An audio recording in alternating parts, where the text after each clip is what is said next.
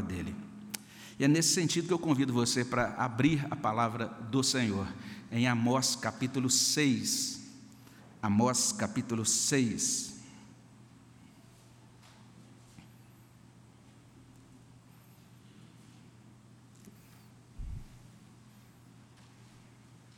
Amós 6.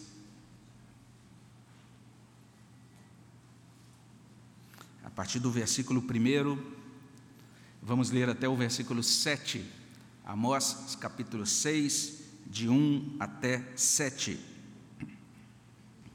Você que está em casa é convidado a abrir a sua Bíblia e mantê-la aberta nesse texto. Nós temos o texto projetado, vamos fazer essa leitura também em conjunto, vamos ler a uma só voz. Livro do profeta Amós, capítulo 6, de 1 até 7. Vamos ler? Ai dos que andam à vontade em Sião e dos que vivem sem receio no monte de Samaria, homens notáveis da principal das nações, aos quais vem a casa de Israel. Passai a Calné e vede, e dali ide à grande Amate, depois descei a Gate dos filisteus. Sois melhores que estes reinos? Ou será maior o seu território do que o vosso território? Vós que imaginais estar longe o dia mau e fazeis chegar o trono da violência, que dormis em camas de marfim e vos espreguiçais sobre o vosso leito e comeis os cordeiros do rebanho e os bezerros do cevadouro, que cantais à toa ao som da lira e inventais como Davi instrumentos músicos para vós mesmos que bebeis vinho em taças e vos ungis com o mais excelente óleo, mas não vos afligis com a ruína de José. Portanto, agora ireis em cativeiro entre os primeiros que forem levados cativos, e cessarão as pândegas dos espreguiçadores. Vamos orar? Senhor, obrigado pela, pela manhã, pela vida, pela bênção desta noite de descanso pelo privilégio de podermos iniciar o dia que é do Senhor, para nos colocar diante da tua presença e declarar que o Senhor é Deus, que o nosso coração pertence ao Senhor e que também, ó Deus, nós precisamos da tua graça, da tua palavra alcançando, fortalecendo e produzindo bom fruto, ó Deus, do teu Espírito Santo no nosso coração. Fala, Senhor Deus, às nossas almas, derrama da tua graça sobre nós nesse momento em que estamos olhando para a tua palavra, que nesse instante o Senhor mesmo olhe para nós e nos visite, ó Deus, com a tua misericórdia. É o que pedimos, ó Pai, no nome de Jesus. Amém, Senhor Deus. Nós estamos chegando a um ponto importante desse livro do profeta Amós, é um ponto é, de conclusão, na verdade, da segunda parte e início da terceira parte é, desse livro. É, nesse, nesse momento específico, a gente está diante daquilo que a gente pode chamar de último ai dessa segunda parte. A, a terceira parte do livro começa no capítulo 7 então a gente começa a olhar agora para o último momento desse segundo segmento do livro de Amós. É o momento em que Amós está deixando bastante claro, deixando bastante claras as razões pelas quais Israel será levado para o cativeiro. E ele faz isso nesse grande discurso de lamentação. Ele não está é, falando como um profeta é, duro, é, rígido, que simplesmente diz: olha, vocês vão é, se dar muito mal porque vocês são uma corja de pecadores, e é por isso que Deus vai pesar a mão contra vocês, bem feito, bem feito. Ele não está com essa postura, ele está é, pronunciando todo esse texto, a gente pode até imaginar ele pronunciando essas palavras em lágrimas, com lágrimas descendo pelos seus olhos. Ele está fazendo isso lamentando-se, e é por isso que a gente encontra nessa passagem toda, nesse discurso todo, que é bastante longo, começa lá no capítulo 4 e chega até esse ponto, a gente encontra diversas vezes a palavra ai, ai, ai, e daí ele começar dessa maneira o capítulo 6. Ai dos que andam à vontade em Sião. É bastante interessante a ênfase dele nesse momento, agora específico, e de certa forma, nesse último ai, de certa maneira, é, a gente está olhando para Uh, um grande alerta, é um grande chamado. Ele quer é, chamar a atenção das pessoas de Israel para que elas deixem de confiar nas suas riquezas e também no poder militar da nação. Essa é a ênfase desse discurso final. Existia, uma, de certa maneira, um descanso, e ah, os israelitas daquele oitavo século antes de Cristo, eles, é, de certa forma, dormiam muito bem, pensando mais ou menos assim: ah, como estamos prósperos, olha a situação econômica do nosso país, olha como tudo está muito bem. Mas não apenas isso, eles diziam: nós também estamos protegidos do ponto de vista militar, nós somos fortes do ponto de vista militar. Esse discurso do capítulo 6 de Amós é como se fosse um, uma grande, um grande chamado de atenção. É, esse profeta está, de certa maneira, confrontando essas falsas seguranças de Israel daquele oitavo século antes de Cristo. Nesse primeiro momento, Amós está lamentando pela liderança de Israel. Veja só, ele menciona já aí no início do, do capítulo 6, logo no verso 1, ele diz assim: Homens notáveis da principal das nações. Então ele está se dirigindo a esses homens notáveis de Israel, eram os líderes da nação. Ele fez uma série de pronunciamentos bem generalizados, né? ele falou sobre os pecados da nação de modo geral. Em outro momento, ele se dirigiu às chamadas vacas de Bazã, que eram as esposas daqueles indivíduos ricos da nação. Mas agora ele se dirige aos líderes, ele fala aos homens poderosos, os homens notáveis. E, e é interessante que a, aqueles homens notáveis, aqueles líderes, eles repetiam com o peito cheio para si e também para o povo que Israel era a principal das nações. Daí essa declaração que a gente encontra no verso primeiro: homens notáveis da principal das nações. Nesses primeiros sete versículos do capítulo 6, Amós chama a atenção para duas falhas que eram cometidas por aqueles líderes. Primeira, a falha da acomodação, versos 1 até 3 desse capítulo 6. Mas não apenas isso, aqueles líderes também cometiam outra falha, a falha da complacência, versos 4 até 7 desse capítulo 6. E apesar de serem falhas cometidas pelos líderes da nação, eh, e talvez por isso mesmo aquelas falhas foram replicadas pelo povo. Então, não apenas os líderes, mas outras pessoas influentes ou afluentes da nação replicavam as mesmas falhas. E tais falhas, de acordo com Amós, acarretariam consequências gravíssimas. Daí é importante a gente meditar nessas duas falhas. Então preste atenção nisso, né? Vamos olhar mais cuidadosamente, mais detalhadamente para essa primeira falha da liderança de Israel, a falha da acomodação. O texto inicia mencionando que os líderes de Israel se sentiam seguros, se sentiam muito tranquilos. Está aí no verso 1. Ai dos que andam à vontade em Sião, e dos que vivem sem receio no monte de Samaria. E aqui ele se refere tanto ao reino do norte quanto ao reino do sul, porque Sião era é, em Jerusalém, situava-se em Jerusalém, capital do reino de Judá, reino do sul, mas Samaria era o reino do norte. E isso combina muito bem com a história, porque naquele oitavo século, ambos os reinos viviam um momento próspero, um momento muito tranquilo um momento em que ah, tanto eh, o Reino do Sul quanto do Norte eh, tinham muito, muitos motivos para se sentirem à vontade e sem receio. Então, andar à vontade, viver sem receio, denotam uma vida boa, uma vida que a gente podia até chamar de uma vida protegida, uma vida serena, essa era a situação. Olha que coisa boa uma nação desfrutar de um tempo assim, né? Serenidade, tranquilidade, prosperidade, todas essas coisas, de certa maneira, eram vivenciadas por Israel no oitavo século antes de Cristo. É por isso que a revista corrigida menciona assim: os que repousam em Sião. É assim que eles traduzem na revista corrigida. A parafrasear a mensagem traz o seguinte: Ai de vocês que acreditam morar na rua da facilidade em Sião, que pensam que o Monte Samaria é a própria boa vida. Essa era a situação, essa era a condição daquelas pessoas no reino de Israel. E essa expressão, então, do verso 1, como eu falei, homens notáveis, e em seguida, aos quais vem a casa de Israel, então isso informa que Amós está se dirigindo aos líderes. eram os homens que se destacavam, que eram conhecidos em toda a nação, e as pessoas iam até aqueles homens para receberem conselhos, ou quem sabe, ou quem sabe para terem julgadas as suas próprias causas.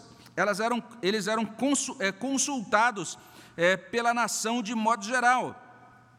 E eles eram também muito bons em propaganda política e religiosa, porque eles diziam, enfatizavam que o reino do norte era o melhor do mundo, é, a principal das nações. Então a gente pode até imaginar aquele slogan lá na capital de Samaria, né? Samaria, Israel, a principal das nações. Todo mundo diz, ei, que coisa boa, é isso mesmo. Em outras palavras, estava tudo bem, estava tudo bom demais. Por quê? Para que se preocupar? E nesse sentido, Israel antecipou uma atitude replicada séculos depois pelos crentes de Laodiceia, conforme a gente lê em Apocalipse 3, versículo 17. Pois dizes: Estou rico e abastado e não preciso de coisa alguma, está tudo bom demais. Mas o problema é que, de acordo com as mensagens de Amós, basta você conferir lá atrás, nesse mesmo livro, Israel estava longe de Deus. Comparecia às cerimônias, comparecia aos cultos, mas a vida deles não correspondia à palavra de Deus. Como explica o doutor Motier, Olha o que ele diz: eles tratavam as cerimônias como um fim em si mesmas, realizando-as para receber os benefícios automáticos e inerentes ao ato cerimonial, e as divorciavam do contexto pretendido por Deus numa vida de obediência moral, de princípios retos e de conduta justa. Assim, a sinceridade anulava a teologia, isto é, no interesse pelo que eles gostariam que Deus fosse, modificavam o ensinamento revelado acerca do que Deus de fato é. E a cerimônia obscurecia a ética, a sua religião era despida de credo e de conduta. Essa era a religião de Israel naquela época. E aí termina o doutor Motier dizendo isso não se originava, ou seja, aquela religião deles não se originava do que Deus é, nem se importava com o que o homem é. Atendia tão somente o princípio do prazer individual. Essa era a religião dos israelitas no oitavo século. Então não estava tudo bem. As coisas não estavam tão boas como diziam os líderes da nação.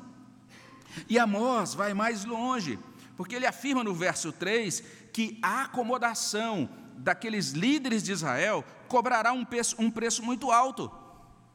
Porque ao imaginar e publicar que o dia mau está longe, aqueles líderes estão preparando o terreno para a chegada do trono da violência. Olha o que diz o profeta Amós. Olha o que diz isso na versão, olha esse versículo na versão da NVI. Vocês acham que estão afastando o dia mal, mas na verdade estão atraindo o reinado do terror. É assim que está o verso 3 na NVI. Então aqueles líderes estavam dizendo: podemos ficar tranquilos aqui, está tudo muito bem podemos andar à vontade, podemos viver sem receio, nós vivemos na principal das nações. E aí vem esse profeta Amós, que indivíduo incômodo, gente. Ele atrapalhava toda, todo investimento deles em marketing ali, para promover o reino. Aí vinha esse profeta e dizia o contrário, trazia uma mensagem como essa. Em resumo, ao invés deles convocarem Israel ao arrependimento, aqueles líderes da nação se acomodaram.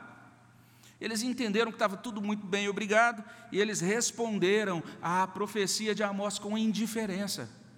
Eles não creram na mensagem daquele profeta. E essa foi a primeira falha da liderança de Israel falha de acomodação. E se isso não bastasse, foi cometida uma segunda falha que a gente pode identificar como a falha da complacência. E é interessante que outro estudioso, Smith, ele argumenta que os versos 4 até 7 não falam tanto de complacência, falam mais de afluência, ou seja, de riqueza. Né? E realmente ele acerta no sentido de que o profeta está registrando aqui, a partir do verso 4 até o verso 7, alguns luxos que eram desfrutados por aqueles líderes, líderes realmente afluentes, ricos da nação de Israel.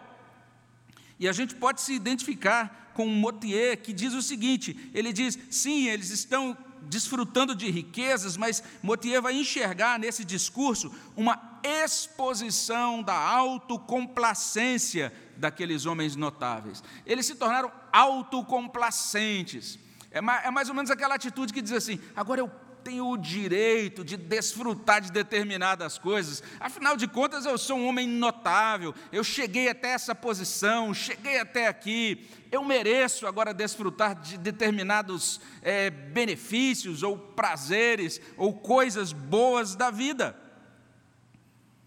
Complacência é sinônimo de condescendência. A gente pode entender complacência como tranquilidade irresponsável.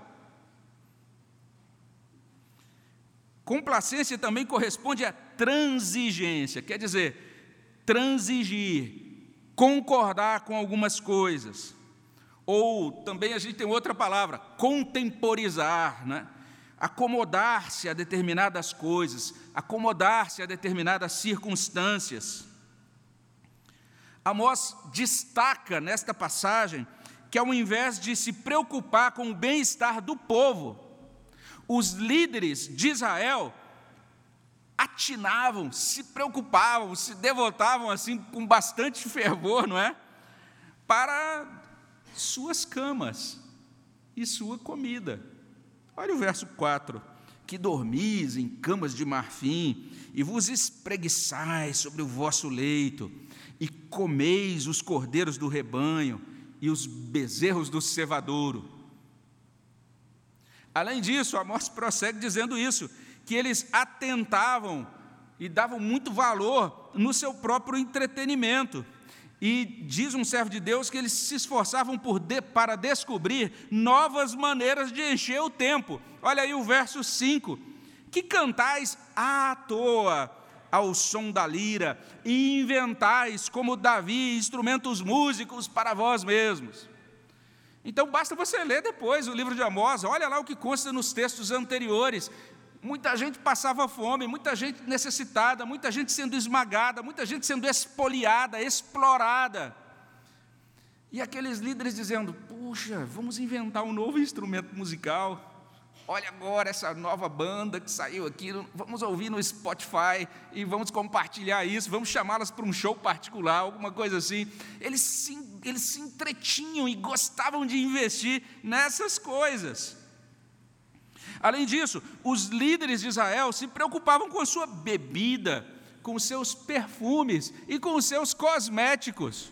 Olha o que consta no verso 6, logo no início: que bebeis vinho em taças e vos ungis com mais excelente óleo. E alguns estudiosos até fazem uma discussão, uma análise aí da palavra que é traduzida como taça, e alguns até indicam que talvez isso tivesse um uso religioso, mas pode ter simplesmente um uso no sentido de é, sofisticação.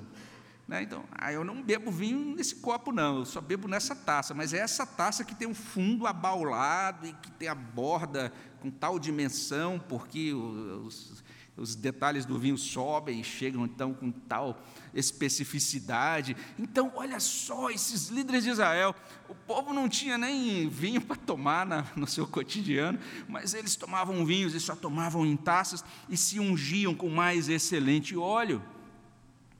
Prestemos atenção, Amós está chamando a nossa atenção para esse perigo que rondou os líderes daquela época, aquela, essa falha da complacência. Eles foram, aos poucos, tendo acesso a essas coisas. E eles foram gostando dessas coisas. E no fim, eles se entregaram a essas coisas. A gente precisa esclarecer uma coisa aqui, esclarecer um detalhe importante, é que Amós não está contradizendo Eclesiastes capítulo 9, de 7 a 9, ou outras passagens da Escritura. Existem diversas passagens na Escritura que vão ensinar, para a gente o seguinte: É uma bênção você poder descansar, dormir, quem sabe, num bom colchão. Né? Também é uma bênção você poder se alimentar, ou você, inclusive, é, tomar aí o seu vinho e se alimentar numa, numa ocasião festiva com a família. É uma bênção também você se entreter. E é uma bênção, inclusive, você até se perfumar. Tudo isso está lá no livro de Eclesiastes, está também no livro de Cântico dos Cânticos, está também em outras passagens da Escritura. Não há pecado nessas coisas em si mesmas, mas o que Amós critica é a liderança da nação se entregando a essas coisas e, ao mesmo tempo, sendo indiferente à retidão e à justiça, como a gente vê em Amós 5, 24. Deus diz: Eu quero que a justiça e a retidão fluam como ribeiros. É isso que eu desejo para essa nação, mas vocês não estão atentando para isso. E mais sério ainda, é a liderança chafurdar-se em autocomplacência sem atentar para a proximidade da ruína de José. Está aí no verso 6, no finalzinho. Mas não vos afligis com a ruína de José. E aqui, essa designação deveria chamar a nossa atenção. Porque Israel, às vezes, é chamado dessa maneira, Israel, às vezes Israel é chamado de casa de Jacó, ou nação de Jacó, ou família de Jacó, mas só aqui Israel é chamada de José. Vocês não se identificam com a ruína de José. E aqui Amós faz lembrar de José, aquele rapaz que chorava desesperadamente no fundo do poço, enquanto seus irmãos estavam assentados lá em cima, comendo. Você pode conferir isso em Gênesis 17 ou 37, de 23 a 25. Os irmãos comendo o pão lá. E José estava no fundo do poço, prestes a ser vendido como escravo. Amós está dizendo: vocês não estão olhando para os seus irmãos, os seus irmãos, os próprios israelitas estão no fundo do poço, chorosos, funcionando, vivendo como escravos. Mas vocês não, vocês estão dormindo em camas de marfim, se espreguiçando sobre o vosso leito, comendo os cordeiros do rebanho, os bezerros do cevadouro, cantando ao som da lira, inventando instrumentos musicais, bebendo vinho em taças, ungindo-se com excelente óleo, mas vocês não estão se afligindo com a ruína de José. Dito de outro modo, os líderes pastoreavam a si mesmos. Eles não zelavam dos pequeninos, não zelavam dos necessitados, não zelavam dos frágeis de Israel. Qual a consequência disso? Verso 7. Portanto, agora ireis em cativeiro entre os primeiros que forem levados cativos, e cessarão as pândegas dos espreguiçadores. Olha só, expressão para você mostrar que é culto. Né? Essa semana arrume um momento lá no seu trabalho, um ambiente de estudos. Não sei, invente uma ocasião, mas uma, alguma situação para você poder usar essa expressão, pândegas dos espreguiçadores. Aí o pessoal, o que, que é isso, gente? Que indivíduo culto. Aí você vai dar uma aula de Amós, né? Mas é um linguajar que não é da nossa, do nosso tempo, não é? Mas a ideia toda aqui é essa: a nação irá para cativeiro. E quando a nação for levada, os líderes, esses líderes serão os primeiros a serem conduzidos para o cativeiro. E no nosso idioma, essa palavra, pândega, quer dizer extravagância. E também quer dizer uma refeição farta, abundante, um banquete. E nisso ela remete a um, ao sentido também do termo no original, que tem uma ligação com um banquete religioso, ou um banquete fúnebre. Essa é a ideia. Mas a ideia é essa: que cessarão as pândegas dos espreguiçadores. E depois você pode conferir os detalhes sobre o significado mais apurado disso no hebraico, lá no sermão escrito. Mas basicamente o que Amós está trazendo para a gente é o seguinte: ele está dizendo em poucas palavras, de forma muito resumida, a vida boa terá fim. É o que ele diz. A NVI traduz assim: cessarão os banquetes dos que vivem no ócio. Olha só que chocante, né? Então, esse pessoal, em vez de estar trabalhando, está aí só comendo e, e não está fazendo o que devia fazer. Então, essa foi a segunda falha da liderança de Israel, a falha da complacência. E dito isso, a gente pode começar a concluir entendendo o seguinte: Amós, nesta passagem, nesse capítulo 6, ele conclui, ele está proferindo esse último discurso de Ai para a nação de Israel.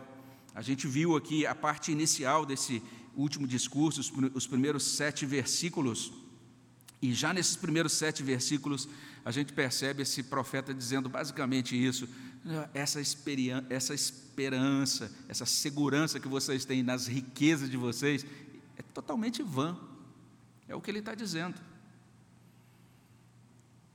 E a liderança da nação está cometendo duas falhas: falha da acomodação e falha da complacência. E nesses termos, então, Amós 6, de 1 a 7, tem a ver conosco, porque nos alerta para o perigo da acomodação. E, especialmente, o perigo da acomodação espiritual. Esse é um perigo grave. Uma coisa muito boa é o contentamento. Mas uma coisa ruim é a acomodação. O contentamento é o seguinte: é quando você diz, ah, até aqui está bom, eu não preciso de mais. Isso é bênção de Deus. Contentamento é uma virtude, é, uma, é algo que o Espírito Santo produz em nós, e é algo muito é, desejável na vida de um crente. Mas uma coisa ruim é a acomodação. É quando a gente deveria prosseguir e a gente diz: agora eu paro. Eu estaciono naquilo que Deus deseja, ou estabelece na palavra que eu deveria avançar. Isso é acomodação. Saber discernir entre contentamento e acomodação é um dos desafios da vida sábia. A gente, isso não é fácil na prática, não é? Mas é uma coisa muito terrível a acomodação espiritual. A acomodação espiritual nos alcança quando a gente começa a se achar bem demais ou bom demais. Você diz, ah, está tudo bem, ah, está tudo bom. E aí até parece uma coisa bonita, espiritual, parece até contentamento isso, não é? Mas daí você vai para o passo seguinte, que é, não preciso de mais nada. Essa atitude pode prejudicar e até destruir não apenas indivíduos, mas famílias e até mesmo igrejas. A Bíblia diz o seguinte, está lá em 2 Pedro 3,18: Antes crescei na graça e no conhecimento do nosso Senhor e Salvador Jesus Cristo. E Pedro está falando de um crescimento contínuo. Significa que nós não podemos nos acomodar, nós temos que buscar todos os dias crescer na graça e no conhecimento do Senhor Jesus Cristo. Oséias capítulo 6, versículo 3 traz o seguinte: conheçamos e prossigamos em conhecer ao Senhor. Como a alva, a sua vinda é certa, e ele descerá sobre nós como a chuva, como chuva serôdia que rega a terra. Ou seja, o profeta Oséias está falando de conhecer a Deus mais e mais, dia após dia. Não tem como estacionar nisso, ou não devemos estacionar nisso. E daí a gente pode pensar em algumas perguntas. Primeira, nós crescemos na graça de Jesus de um ano para cá? Pensa em você mesmo. Você cresceu na graça de Jesus do ano passado para esse ano? Nós conhecemos a Deus mais e melhor de seis meses para cá? Você pode dizer isso. Hoje eu conheço a Deus mais do que eu conhecia em janeiro ou em junho desse ano. Nós oramos mais hoje do que cinco anos atrás. Nós estamos crescendo na oração, perseverando na oração. Nós testemunhamos de Jesus mais e melhor hoje do que uma década atrás. Nós o tempo todo somos assediados por essa tentação da acomodação. A gente, quando pensa em tentação, a gente pensa em coisas tão terríveis, né, não é? Em coisas assim chocantes que podem gerar um grande escândalo público, mas dificilmente alguém, alguém ora, Senhor, livra-nos da acomodação. Acomodação é um negócio sério que pode nos arrastar para o buraco. Será que nós avançamos no caminho de Jesus ou estacionamos? Nos acomodamos. Os líderes de Israel fizeram um dever de casa, entre aspas, né?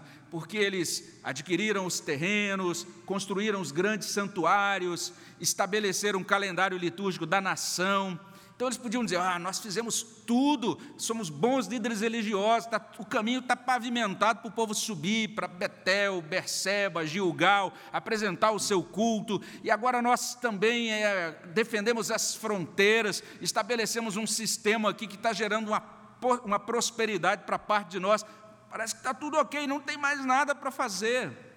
Isso acontece às vezes com igrejas que se esforçam, que lutam, que oram, que dizem: oh, gente, a gente precisa se mobilizar, a gente precisa da participação de todo mundo aqui, porque a gente tem que pagar o telhado, e é semana que vem que vence o boleto, vamos ter que levantar uma oferta aqui hoje, e todo mundo ora fervorosamente por aquilo. Aí o tempo vai passando, a igreja vai é, é, se consolidando, ela vai chegando a uma quantidade de membros que agora a arrecadação é suficiente para pagar as contas, não é? e agora ela, também ela tem como investir em alguns ministérios, é agora investe inclusive em missionários distantes, e ela chega num ponto que diz: agora está tudo bem. Não precisamos mais desse negócio aquelas reuniões de oração três vezes por semana, né? porque o boleto está pago. A gente não se preocupa mais com essas coisas. Aí você vai ver a reunião regular de oração da igreja, pequenininha, pouca gente, acomodação. Acomodação é um perigo assustadora, mas acertadamente, Alec Motier diz o seguinte: jamais deveríamos nos contentar com as coisas como estão, pelo simples motivo de que em cada arranjo humano há sementes e forças da desgraça. Tudo que você organiza hoje, tem alguma coisa ali que, se você não atualizar, se você não pedir a graça de Deus para rever, para reformar, veja só, hoje é o dia que a gente celebra a reforma. Reforma foi isso. Existia uma igreja acomodada. E à medida que aquela igreja se acomodou, foram se acumulando pilhas e pilhas de tradição em cima da verdade de Deus. E aquela igreja precisou fazer uma grande faxina, dizer, vamos mudar as coisas de lugar, vamos alterar o que, tá, o que existe hoje.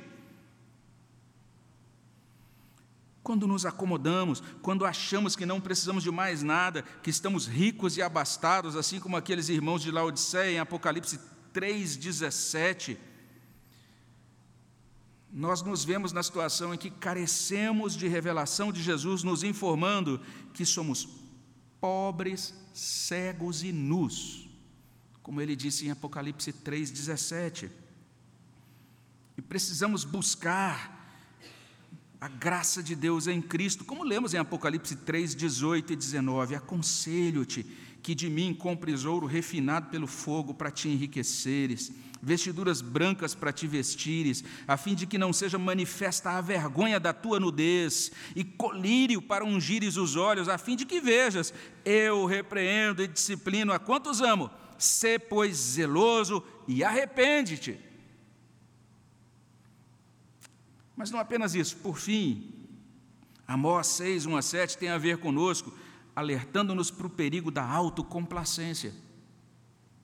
Autocomplacência. A gente vai se entregando a um conforto depois do outro.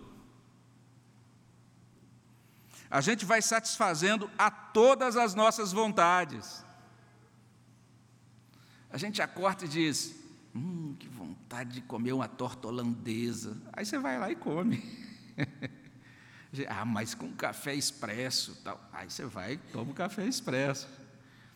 E não há nada de mal necessariamente nisso, mas é isso, a gente de repente começa a assimilar um modo de vida em que a gente vai automaticamente imaginando que todas as nossas vontades devem ser satisfeitas quando elas surgem. A gente vai se infantilizando no processo. A gente vai buscando a vida boa em completa indiferença, deixando de ouvir os alertas de Deus, deixando de olhar para o nosso próximo, investindo apenas no que diz respeito a nós mesmos, dando voltas ano após ano em torno do nosso próprio umbigo. Como orava João Calvino, que Deus não permita que nós sejamos entregues a nós mesmos. Amém, meus irmãos? Vamos orar ao nosso Deus. Abençoa, Senhor Deus, a tua palavra nos nossos corações. Derrama a tua graça sobre nós. É o que pedimos no nome de Jesus. Amém, Senhor Deus. Esse é o momento do nosso culto que a gente dedica